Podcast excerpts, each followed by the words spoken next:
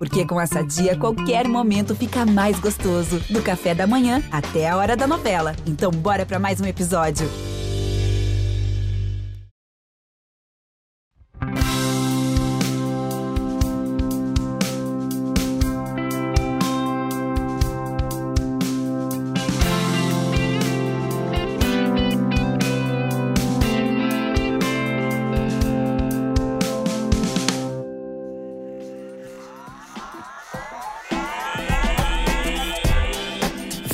Chegando você, tudo bem? Eu sou o Prota e está no ar mais um episódio do nosso podcast O Cientista do Esporte. E olha, hoje tem conteúdo importante para você assinante e eu já vou direto ao assunto. A gente vai falar sobre saúde mental do atleta. Vivemos histórias marcantes na Olimpíada de Tóquio e esse tema não poderia passar batido aqui. Simone Biles e Naomi Osaka são alguns exemplos que nos vêm à mente aí imediatamente mas a preocupação e o sinal de alerta foram ligados durante a pandemia. Como desempenhamos mentalmente nos jogos? Tivemos sucesso em proteger os nossos atletas? Os jogos acabaram, e agora? Quais preocupações precisamos ter com os atletas e o pós-jogos. Quem nos traz detalhes e uma análise muito criteriosa sobre o assunto é o professor Franco Notti, da UFMG. Ele é psicólogo do esporte, pesquisador e presidente da Associação Brasileira de Estudos em Psicologia do Esporte e do Exercício, a ABPEX. Portanto, uma grande referência na área. Para outros detalhes, como referências científicas, você pode acessar o meu blog ge.globo cientista do esporte. Lá você encontra todo o nosso conteúdo aqui do podcast e também os textos né, dos artigos que eu escrevo. Aproveite também para assinar o nosso podcast nas plataformas como Spotify, Apple, Google e muitas outras. Vamos lá? Acompanhe a partir de agora.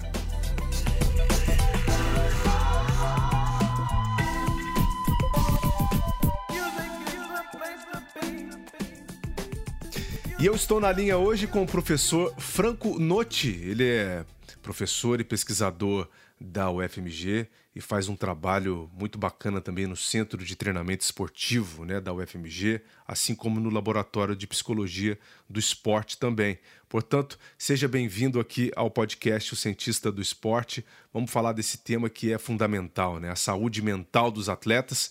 Os jogos acabaram, eu queria saber de você como é que foi de Olimpíada, o que, que você sentiu desses jogos. Seja bem-vindo, professor, tudo bem? Oi, Prota, obrigado aí pelo convite, né? Alô todos os ouvintes também. Ah, eu, os Jogos Olímpicos são sempre, Olímpicos e Paralímpicos, né? Estamos quase aí a ponto de começar também. É, são sempre um, é um momento muito especial, né? Para o esporte, para as pessoas que gostam do esporte, né? E, em especial, nessa Olimpíada, a gente teve uma participação muito positiva do Brasil, né? E mesmo assim, mesmo enfrentando todas as dificuldades que a gente observou, né, atravessando um fuso horário de 12 horas, né, conseguimos ter um desempenho muito bacana, né, assim, acho que é algo a se enaltecer aí. Perfeito. Bem, óbvio que a gente vai falar da saúde mental dos atletas e aí no meio da nossa conversa aqui, a gente pode falar também do desempenho, que eu acho que é algo uh, resultante, né? é uma consequência de todo esse processo de preparação da nossa delegação brasileira.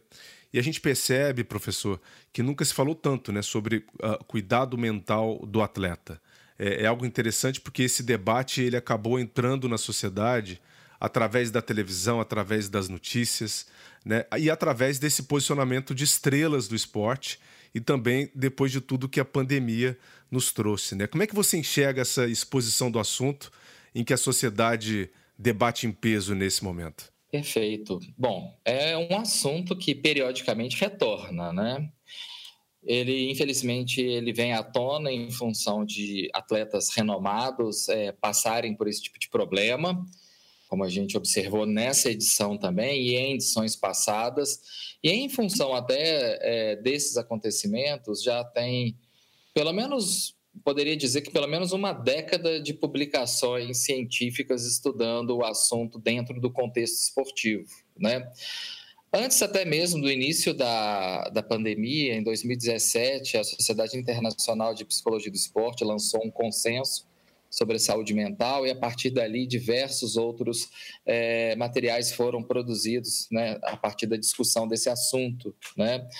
É, mais recentemente, nós tivemos uh, o consenso multissocietário sobre a saúde mental do atleta olímpico paralímpico, né, no quadriênio, né, discutindo ali o que, que é, quais são os desafios e oportunidades, a questão da influência do ambiente e também é, é, o impacto do, do processo de, dos tomadores de decisão, né, dos gestores da comunicação na saúde mental do atleta. Uhum.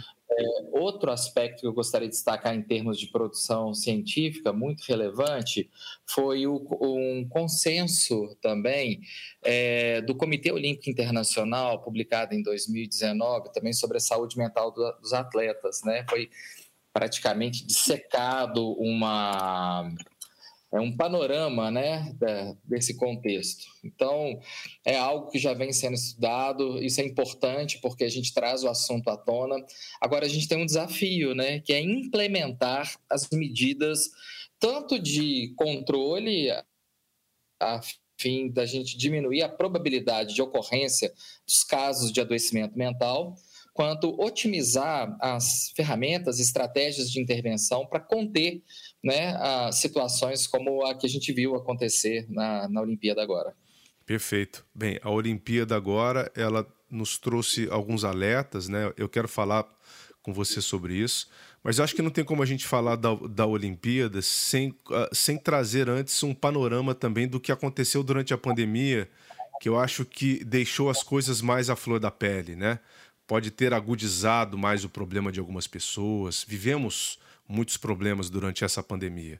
É, que, tipos, é, que tipos de problemas psicológicos assim mais frequentes a gente pôde uh, perceber durante esse período pandêmico com os atletas e de que maneira isso pode ser contornado ou controlado também pelas equipes esportivas, professor? Bom, vamos fazer algumas pontuações rápidas sobre isso. É, dois casos que ficaram muito evidentes e chamaram atenção, né? É, de uma maneira geral, da, até da própria população, foi o caso, né, obviamente, da Simone Biles, né, que apresentou aqueles distúrbios conhecidos como twists mentais, e da tenista né, é, japonesa Naomi Osaka, que apresentou um quadro de depressão. Né? Esse é um ponto, são dois aspectos que ficaram bem em evidência. Né? É, outro aspecto que é importante da gente ressaltar é que naquele consenso do Comitê Olímpico Internacional de 2019 foram levantados alguns, uh, alguns distúrbios em especial, né, que mais frequentemente podem é, acometer os atletas, como por exemplo os distúrbios do sono, né, e preocupações a respeito do sono, né, em, em função de diversos outros aspectos ou como origem também, né. Uhum.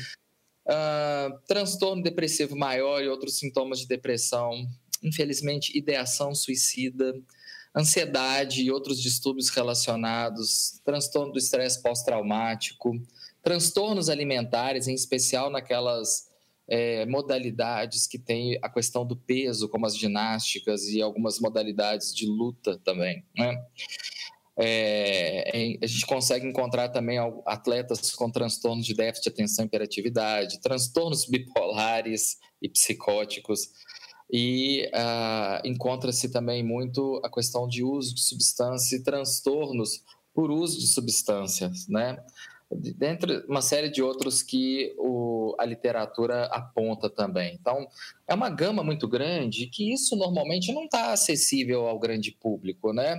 Atletas e equipes e clubes trabalham, né? É, para tentar controlar essas situações. Muitos clubes não têm a estrutura para oferecer ao atleta, então muitos dos atletas buscam um suporte externo, né, um suporte técnico externo para poder é, atuar né, dentro desse aspecto. Uh, e alguns que aí eu acho que minha grande preocupação são os atletas que não têm efetivamente um suporte é, financeiro consistente para que ele possa é, se preparar da melhor forma possível, né? É, isso remete quase àquele ambiente é, de amadorismo que a gente tinha na, nas algumas décadas finais do século passado, né? Onde o esporte começou a se profissionalizar, mas a gente ainda encontra uma quantidade muito grande. Eu não tenho números precisos para passar para você, mas não me arriscaria a dizer que uma parte significativa da delegação brasileira, né, que viajou para Tóquio, é, apresentaria condições de vulnerabilidade é, socioeconômica. Alguns atletas com essa vulnerabilidade socioeconômica e outros que a, acabaram se expondo, né? Expondo suas dores e mazelas para o mundo, como foi o caso da Simone Biles que você citou. Ela revelou que também né, tinha sido abusada por seu treinador, foi sofrendo imensa pressão por resultados, além disso tudo, e acabou também decidindo não competir em algumas provas específicas ali porque se sentia insegura. Você falou dos twists mentais, queria que você explicasse para a gente como isso funciona, como é que isso pode ser tratado, professor? Então, essa situação que a Simone Biles passou, né, é uma síndrome, né, em alguns esportes conhecidas como IPS, né, ou então aí a questão dos twists, né? Que é uma perda repentina inexplicável de determinadas habilidades, né? Que acontece inclusive em atletas experientes, né? Essa perda repentina do controle motor pode, então, em consequência, levar os atletas a se lesionarem gravemente, principalmente dependendo da característica da modalidade, né? Como a da Simone Biles era uma modalidade que envolve muitos saltos, né, e de alta complexidade de movimentos, ela poderia realmente ter uma lesão muito grave, né? De uma forma básica para a gente entender, é como se uma habilidade que fosse muito praticada e tivesse automatizada, de repente a pessoa perde o controle do movimento, né? É, o aumento da pressão percebida na competição ou nos treinos pode aumentar a probabilidade de ocorrência.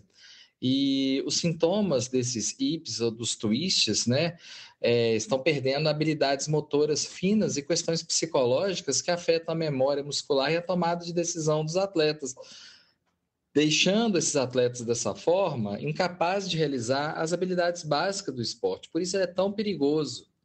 E isso é algo que provavelmente foi sendo desenvolvido ao longo de anos, né? O acúmulo dessa pressão percebida, que chega uma hora que a pessoa não dá conta de administrar, né? Esse é o problema de pessoas que são cronicamente submetidas à pressão, não apenas no esporte, né? Mas em todas as áreas o desenvolvimento de determinados distúrbios. Significa que é, a pessoa ser capaz de equalizar as demandas com suas habilidades é algo fundamental. Então, um correto estabelecimento de metas, é, inclusive de curto, médio e longo prazo, é algo essencial para que a pessoa consiga é, organizar melhor essas demandas, né? inclusive em termos de cobrança, de autocobrança, isso pode muito ajudar a harmonizar né, o atleta. Um atleta que está bem mentalmente dificilmente vai começar a desenvolver distúrbios como esse, né? Que são oriundos aí desses aspectos e que muito provavelmente são desencadeados, né, por em etapas ou momentos de pressão. Momentos de pressão e é aí que entra o trabalho do psicólogo do esporte, né, Franco? Que é um trabalho também que vai além da psicologia, né? Um trabalho multidisciplinar, complexo. Como é que funciona essa visão de vocês, né, quando vocês colocam aí a saúde e, e, e o ser humano como alvos desse processo? É, perfeito. Né? É, a psicologia do esporte é uma das ciências do esporte que tem crescido, né? É, tem ganhado espaço, é, poderia dizer que infelizmente em função das dores que são apresentadas, né? E as pessoas ainda, muitas pessoas confundem exatamente o papel da psicologia do esporte, confundindo com a psicologia clínica, né? Deixa eu esclarecer uhum. um pouco sobre isso, que isso é sempre um assunto polêmico, né, para muitos profissionais. Legal. Eu, eu, entendo que a psicologia do esporte, é, internacionalmente falando, inclusive, é uma ciência híbrida, né, que tem a contribuição tanto da ciência do esporte quanto da psicologia propriamente dito.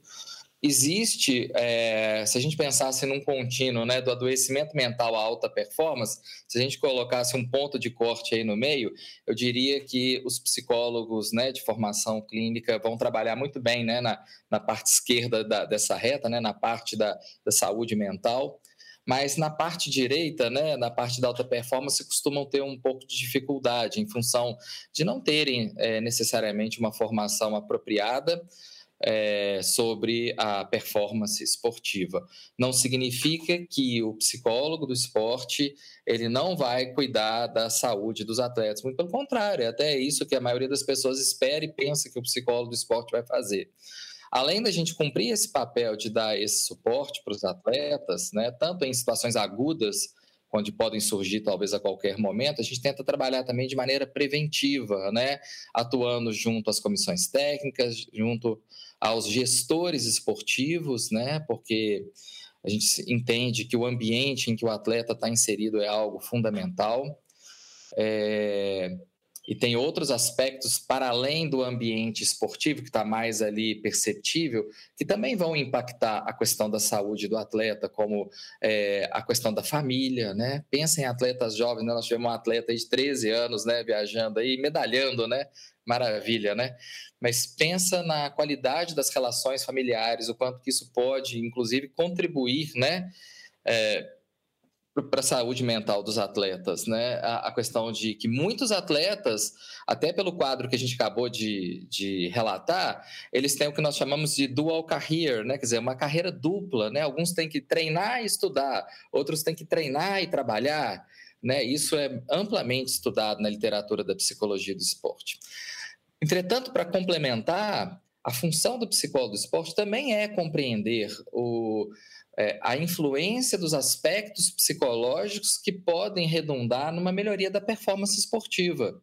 Então, a gente também auxilia a preparação mental desse atleta para ele melhorar a performance dele. Eu perguntaria, né? É possível desconsiderar o componente mental na performance humana? Né? O componente psicológico, ele está ali o tempo inteiro, seja cognitivo, seja comportamental, ele está ali o tempo inteiro balizando a ação humana.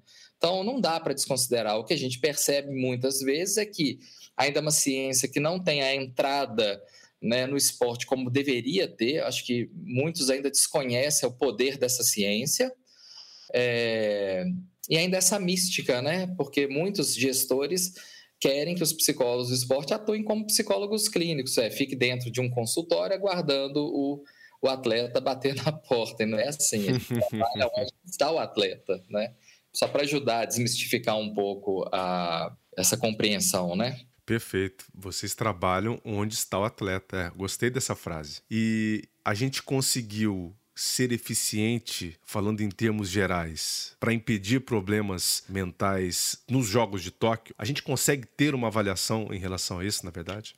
Quando você fala agência, está se referindo ao Brasil? Ao Brasil, é. É, ao Brasil, a minha percepção é que sim, né? Eu participei de algumas fases é, de reuniões que o Comitê Olímpico Brasileiro é, realizou com os psicólogos do esporte, né? Os vários que estão distribuídos ao longo do país. É, e teve um, um, alinhamento a respeito disso, porque óbvio que nem todos puderam viajar, foram só dois ou três que puderam viajar, acompanhando a delegação e proveram o, o suporte necessário lá. E a despeito dos desafios que a gente enfrentou, né, questão pandêmica, atravessar um fuso horário de 12 horas, né, é, e com todos os desafios que nós tivemos, acredito sim, eu poderia dizer que nós fomos bem sucedidos, né, é, nessa missão de preservar é, a saúde mental dos nossos atletas. Mas a gente agora se aproxima, se aproxima não, entramos numa fase perigosa, né, para a saúde mental, que é a fase mais vulnerável que a gente tem, que é o pós-jogos. Né? Ah, talvez também, também me arriscaria a dizer que uma parcela muito significativa dos atletas que, brasileiros que viajaram a Tóquio é, vão passar dificuldades por algum tempo nessa transição de ciclos, né? Alguns aposentam, né? E aí a gente tem que entender, né? E torcer para que eles estejam preparados para essa transição profissional, de atleta para alguma outra coisa, vai depender muito da, do planejamento de carreira que esses atletas é, estabeleceram, né? Hoje, eu diria que eles estão mais espertos nesse aspecto, têm procurado mais uh, é, suporte de planejamento, porque ninguém vai se aposentar como atleta, né? Na realidade, a gente nem sabe se alguém vai se aposentar mais. Mas, é, isso é um ponto de dificuldade, né? Ser estimulado numa formação acadêmica para que tenha uma profissão quando encerrar. Seja uma transição para dentro do próprio esporte, né, na área de comunicação, na área do treinamento esportivo, né, nas áreas de saúde correlata, que podem ter vários ex-atletas, aí a gente tem aí exemplos, né? É, então, esses são desafios grandes que a gente vai enfrentar e a questão daqueles que vão iniciar um novo ciclo olímpico, e esse ciclo agora ele é mais curto, né? ele vai ter só três anos, vai ter que correr aí contra o tempo e tentar conseguir as condições mais adequadas possíveis, né, para poder iniciar. Lembrando ainda que essa transição ainda impacta de uma maneira diferente os atletas que tiveram resultados aí distintos, aqueles que conseguiram ser bem-sucedidos e aqueles que não foram bem-sucedidos. A gente não pode deixar de citar isso, são os atletas que talvez ainda fiquem em situação de mais vulnerabilidade ainda. É isso que eu queria falar com você, né? Porque os jogos, eles foram determinantes para alguns. Alguns conseguiram, obviamente, o, o, os seus prêmios, né? É, é, eu trago aqui, por exemplo, o Bruno Fratos, que vinha atrás dessa medalha já há muito tempo. A gente percebe a, a realização desse atleta, né? Uh, nas suas entrevistas, uh, no seu sorriso mesmo no rosto, juntamente com a sua mulher. Mas nós tivemos outros atletas que não conseguiram essas realizações, outros que, não conseguindo essas realizações também, é, colocam em xeque o início de um próximo ciclo olímpico. Porque a gente tem que imaginar o quão doloroso deve ser também para esse atleta, às vezes abdicar de tudo que eles abdicam em vida, né, para treinar, para conseguir o resultado. E esse resultado nem sempre vem. Como é que, como é que isso é abordado, né, pelo psicólogo do esporte? Como é que vocês trabalham essa relação expectativa e resultado? Principalmente quando a gente fala do maior evento esportivo do planeta, professor? Ótima pergunta. Bom, primeiro a gente tem que entender que essa transição entre ciclos, né? É, o, muitos dos atletas passam por um fenômeno que a gente chama de blues pós-olímpico, né? Que é aquele assim, nossa, eu coloquei tanta energia nesse processo, então ele tem uma fase de transição, né? Que é uma fase que normalmente a gente recomenda de recuperação plena do atleta, né? Seja ela física, seja ela emocional, né? Então é fundamental que o atleta faça isso, porque é, como eu comentei, né? É um ambiente muito desafiador essa situação pós é, pós jogos, né? É, eles têm, obviamente, é, algumas oportunidades. Não posso deixar de falar que é uma fase também de oportunidades, né? Oportunidades né, de reflexão, Legal análise né, que eles vão fazer da, da, do ciclo que eles é, acabaram de concluir, até para tomar decisão sobre a sequência de entrar ou não em um novo ciclo. Né? A gente vê um relato, por exemplo, aquele do Darlan, né, que ele falou que com toda má condição que ele tinha né, para treinamento, ele ainda fez um resultado extremamente expressivo. Né? E vai se dedicar mais ainda, né? Uma quarta é... colocação não é para qualquer um, né, professor? Uma quarta colocação numa Olimpíada, isso é espetacular, com todas as condições que ele teve durante uh, o seu treinamento, né? É, sem dúvida, né? É, também tem um ponto que é destacar, porque, por exemplo, às vezes os atletas são excepcionais mas eles estão vivendo a era de ouro de um outro atleta. Você pega um Bolt, por exemplo, os atletas que, de, os velocistas da era Bolt ficaram em segundo plano, porque era um cara excepcional, né? O atleta da mesma forma de um Phelps, né? Então, tem alguns que acabam com o seu brilho é tão excepcional que acabam ofuscando. Então, eu não posso desconsiderar uma performance como essa que o Darlan fez, que é cara, quantos dariam conta de fazer o que ele fez nas condições que ele teve? Então, é um posicionamento importante, né? E essa transição tem vários desafios também que esses atletas enfrentam. Né? Eu falei aí da, da questão das flutuações de estado de humor, né? principalmente resultante é, dele ter conseguido conquistar ou não né, as suas metas estabelecidas. É, pode ter também o que nós chamamos de perda da identidade, porque muitos atletas têm uma identidade esportiva muito forte, talvez até maior do que a própria identidade pessoal, né? Então, Olha. quando existe principalmente a transição para fora do esporte, que o, o, o, Prota deixou de ser o atleta, e ele passa a ser um cidadão não atleta, é, ele começa a ter uma dificuldade de ajustamento na sociedade. Assim, cara, eu, eu lembro uma fala do, do Oscar, né? Falando assim Cara, é, eu só sei jogar basquetebol, a minha vida é basquetebol, né? Ele passou por um desafio grande de se adaptar no mundo pós-esporte, né? Vamos dizer assim. E vários e vários outros casos. Eu lembro também da Olimpíada de, do, do Rio, né? Quando o Diego Hipólito, né? Finalmente conquistou a medalha. Ele, quando ele teve as duas falhas, né? Nas Olimpíadas anteriores, em Pequim e em Londres, ele é, assim, já era inclusive um atleta campeão do mundo na, na, na, prova do solo e tudo, e ele falhou. Isso também é uma coisa a se considerar. Existem algumas modalidades esportivas que eu classifico como pouco tolerantes ao erro. O atleta se prepara um ciclo inteiro e uma falha que ele comete, ele compromete a, a toda uma preparação que ele fez mas que quando ele conseguiu é, cravar e subir ao pódio, né, extremamente merecido, é, ele teve uma energia renovada, coisa que, por exemplo, a gente não viu numa outra atleta é, passou por uma situação semelhante.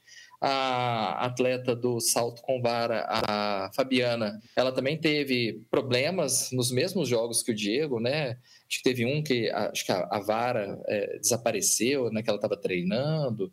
No outro teve uma questão lá é, do vento. No Rio ela estava lesionada, então utilizou adotou-se uma estratégia de poupar, de saltar uma quantidade menor de vezes. E quando ela começou a tentar saltar, ela não conseguiu né, encaixar a, o salto dela. E é, isso é extremamente decepcionante, né?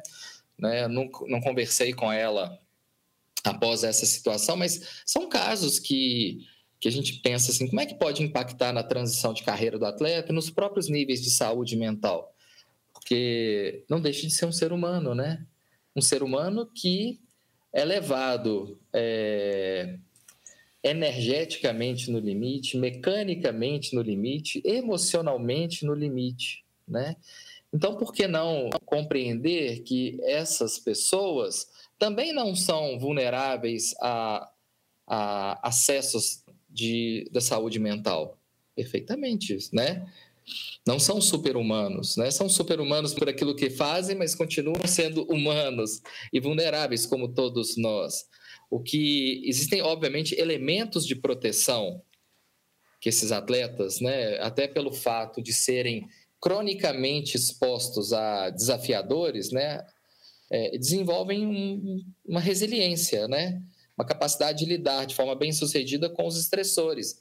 Entretanto, como no caso da própria Simone Biles, que a gente viu aí recentemente, de vários outros atletas, como a própria Naomi, nós também temos um limite. Né? E limite que muitas vezes as pessoas que não nos conhecem, que não nos acompanham, é, não respeitam, porque a gente continua sendo um ser humano. Eu posso estar mais qualificado a enfrentar os estressores, mas eu continuo tendo limites. Eu lembro do caso do Edmundo, né? Do futebol, né? Né, uhum. o animal, né, vamos dizer assim, que era é, vulnerável nesse aspecto, porque os atletas sabiam, os adversários sabiam que ele era explosivo e o provocavam. E não fui eu que trabalhei com ele, mas é, falam que ele buscou também um acompanhamento profissional, né, e que melhorou. Claro, melhorou, mas continua tendo um limite, né? Então, isso é característica nossa, né? Porque o atleta, ele, ele trabalha com resultado né? E essa expectativa do resultado dele, principalmente quando ele se planeja durante um ciclo olímpico, é, é fundamental para ele, né? Sobreviver, continuar dentro dessa carreira. Acho que você respondeu muito bem. O que a gente viu muito falar também durante os jogos foi a questão da rede social. Né? Muita gente hum. sugeria, né? e até mesmo profissionais, diziam: fujam das redes sociais, atletas. É, tomem cuidado né, com essa ferramenta que é importante que precisa ser usada, mas tomem cuidado durante esse momento de pressão onde você está mais vulnerável, né, professor? Eu digo, eh, as críticas são gigantescas na internet. As pessoas que estão usando ali não têm filtro algum, né? Então, vai fazer uma crítica um pouco mais, mais contundente, vai ter elogio, obviamente, mas é, é, como é que você se posiciona em relação à rede social e o atleta né, quando ele uh, está vivendo uma grande competição, quando ele precisa entregar resultado. Existe algum consenso hoje internacional em relação a isso? Bom, a superexposição né, do atleta É algo realmente preocupante, porque numa competição tão importante, é... o que é recomendado é que esse atleta ele fique focado na missão dele. Pô, afinal de contas, ele preparou quatro anos, no caso aí cinco, né, para essa competição. E estar exposto desnecessariamente a estressores sociais é, não seria recomendável. Mas eu fico pensando também o seguinte: é, às vezes é uma forma de lazer que o atleta adota. Eu recomendaria que ele, nesse caso, ele não é, fizesse uso por algum tempo, por algum tempo. Mas nós sabemos também que a rede social hoje é uma forma de monetização para muitos atletas. Então, às vezes, ele tem o compromisso de postar, ele tem um compromisso de acessar a rede social. Porque isso, às vezes, é até um contrato que ele tem.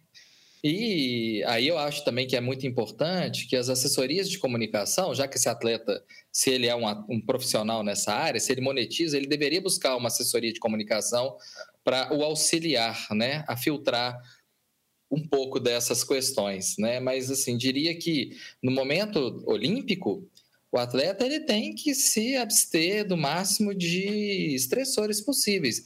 Inclusive uma coisa que é difícil, mas é o acesso que a família tem a ele. Né? A família pode ter tanto uma abordagem positiva quanto negativa. Positiva no sentido que às vezes o atleta está muitos dias né, longe de casa e pode. Alguns atletas são mais sensíveis a isso. Né? Agora, também tem as famílias que que assim forçam a barra, né? Continuam bombardeando o atleta com os problemas que estão a quilômetros de distância deles, em que eles têm muito pouca possibilidade de auxiliar.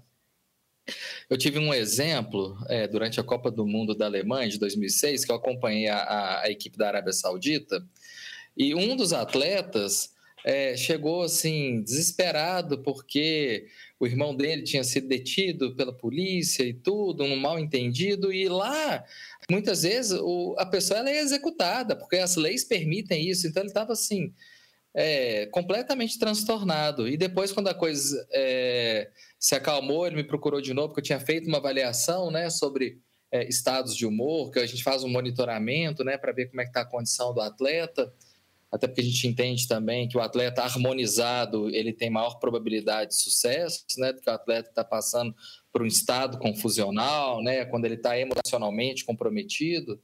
Aí ele procurou, ah, pode avaliar de novo, que agora o resultado vai ser muito diferente. Porque quando eu vi, eu falei assim, nossa, o que está acontecendo?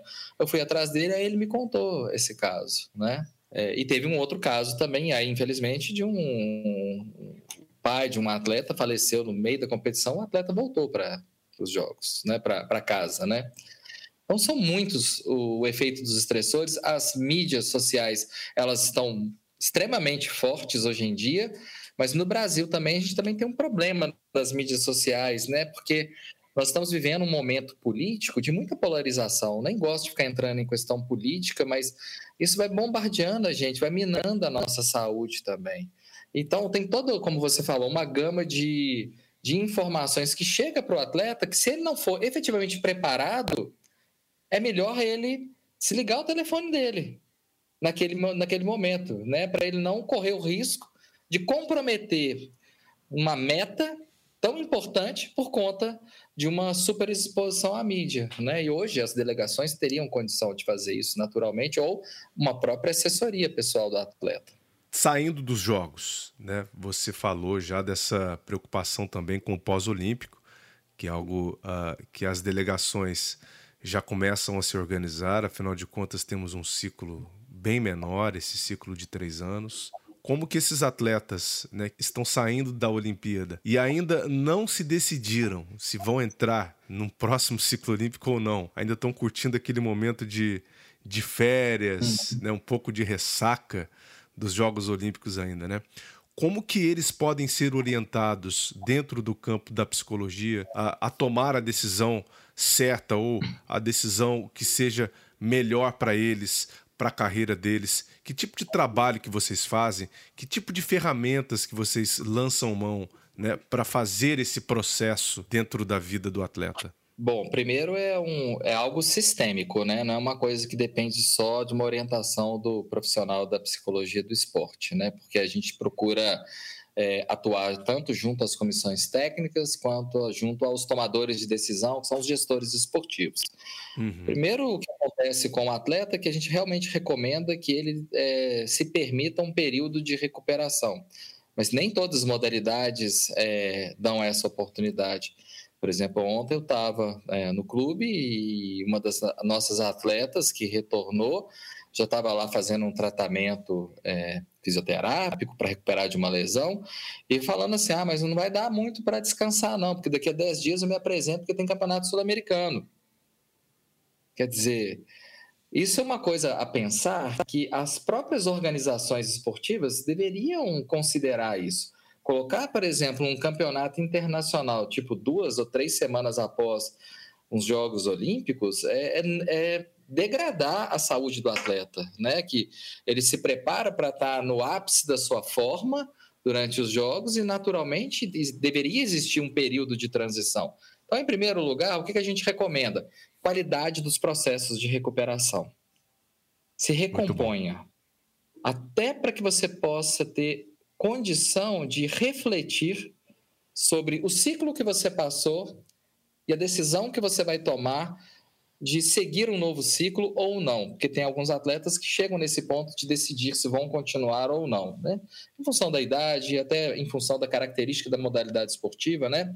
Modalidades esportivas que têm como característica força e explosão, os atletas mais velhos naturalmente começam a ter um pouco de dificuldade nisso, né?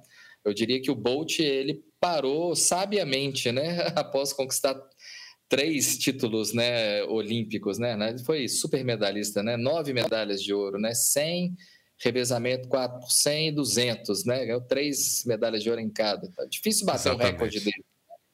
Muito difícil. Seria estar no ápice 12 anos, né? Quatro Jogos Olímpicos. Levando em consideração que antes dele começar a ganhar o ouro, ele também já participava dos Jogos. Então, quantos ciclos um atleta vai precisar? Eu diria que talvez seria um dos recordes mais difíceis de bater, diria, né?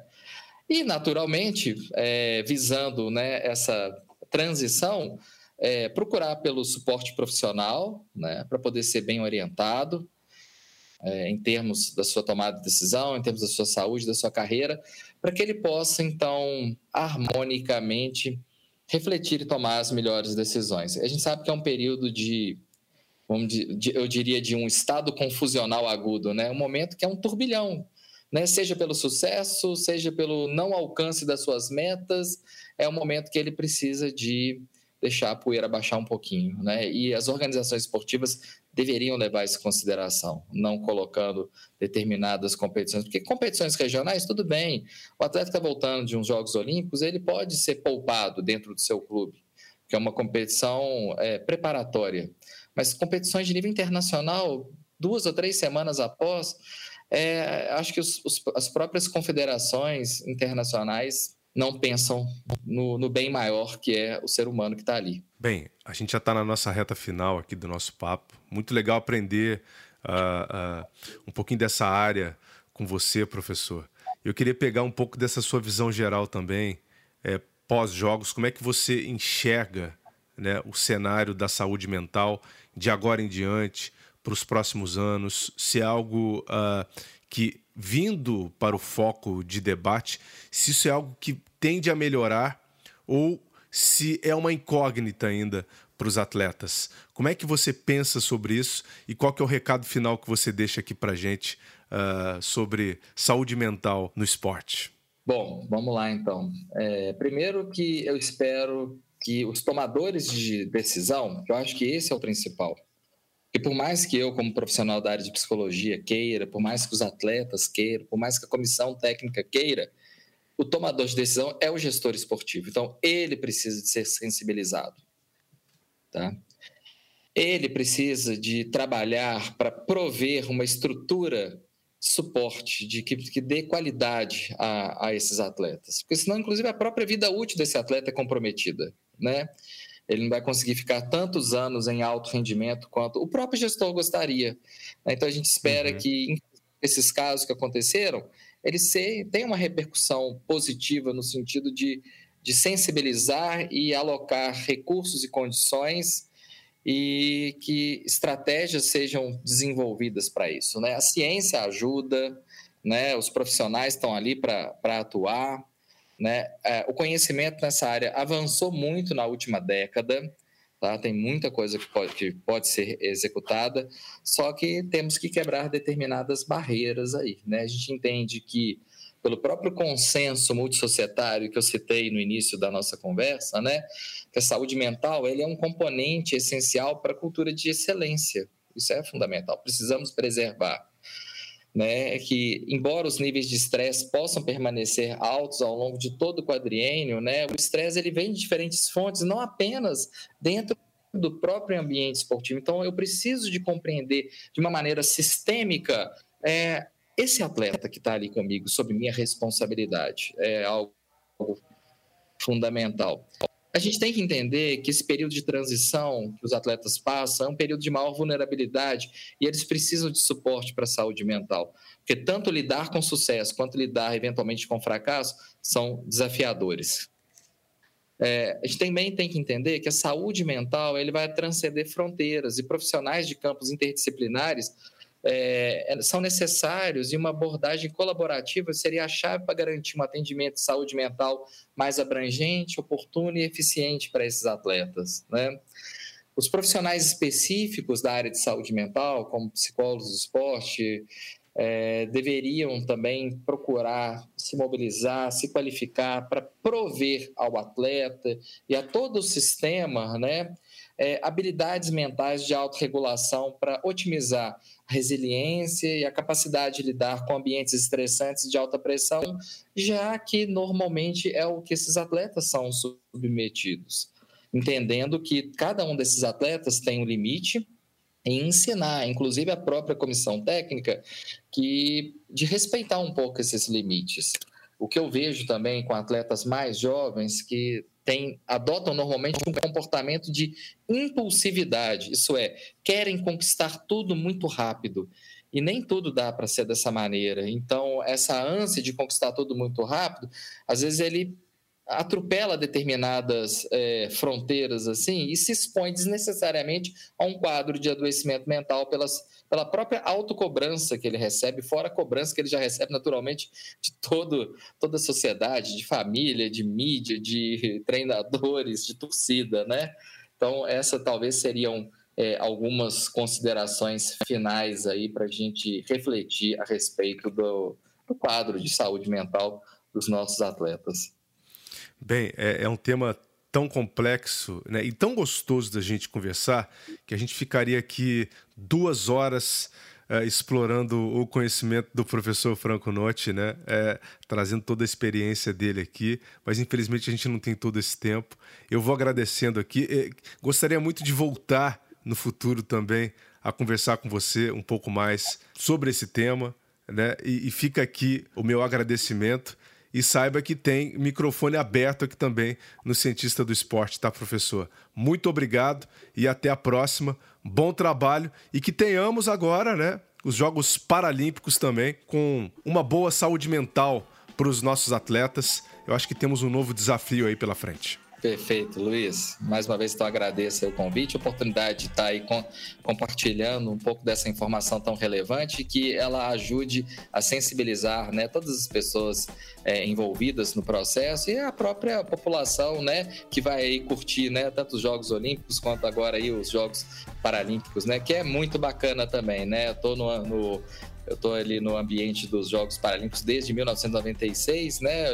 A Paralimpíada de Atlanta. Tive três participações dentro da Vila Paralímpica, em Atenas, em Pequim e no Rio, né? Esses jogos eu não, não tive oportunidade, mas a gente está aí né, firme aí torcendo pelo sucesso dos nossos atletas. Maravilha! Aqui conosco o professor Franco Notti, no Cientista do Esporte.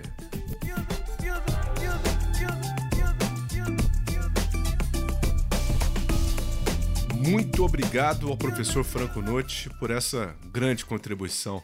É um assunto fundamental aqui, né? Não só para a performance esportiva, mas principalmente para o cuidado com o ser humano. O atleta não é uma máquina e ele precisa ser blindado, a começar pela mente.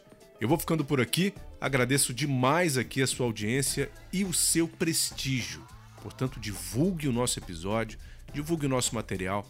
Eu peço sempre para você aqui, nosso querido e querida assinantes. Legal? A gente se encontra então no próximo. Vida longa aos cientistas.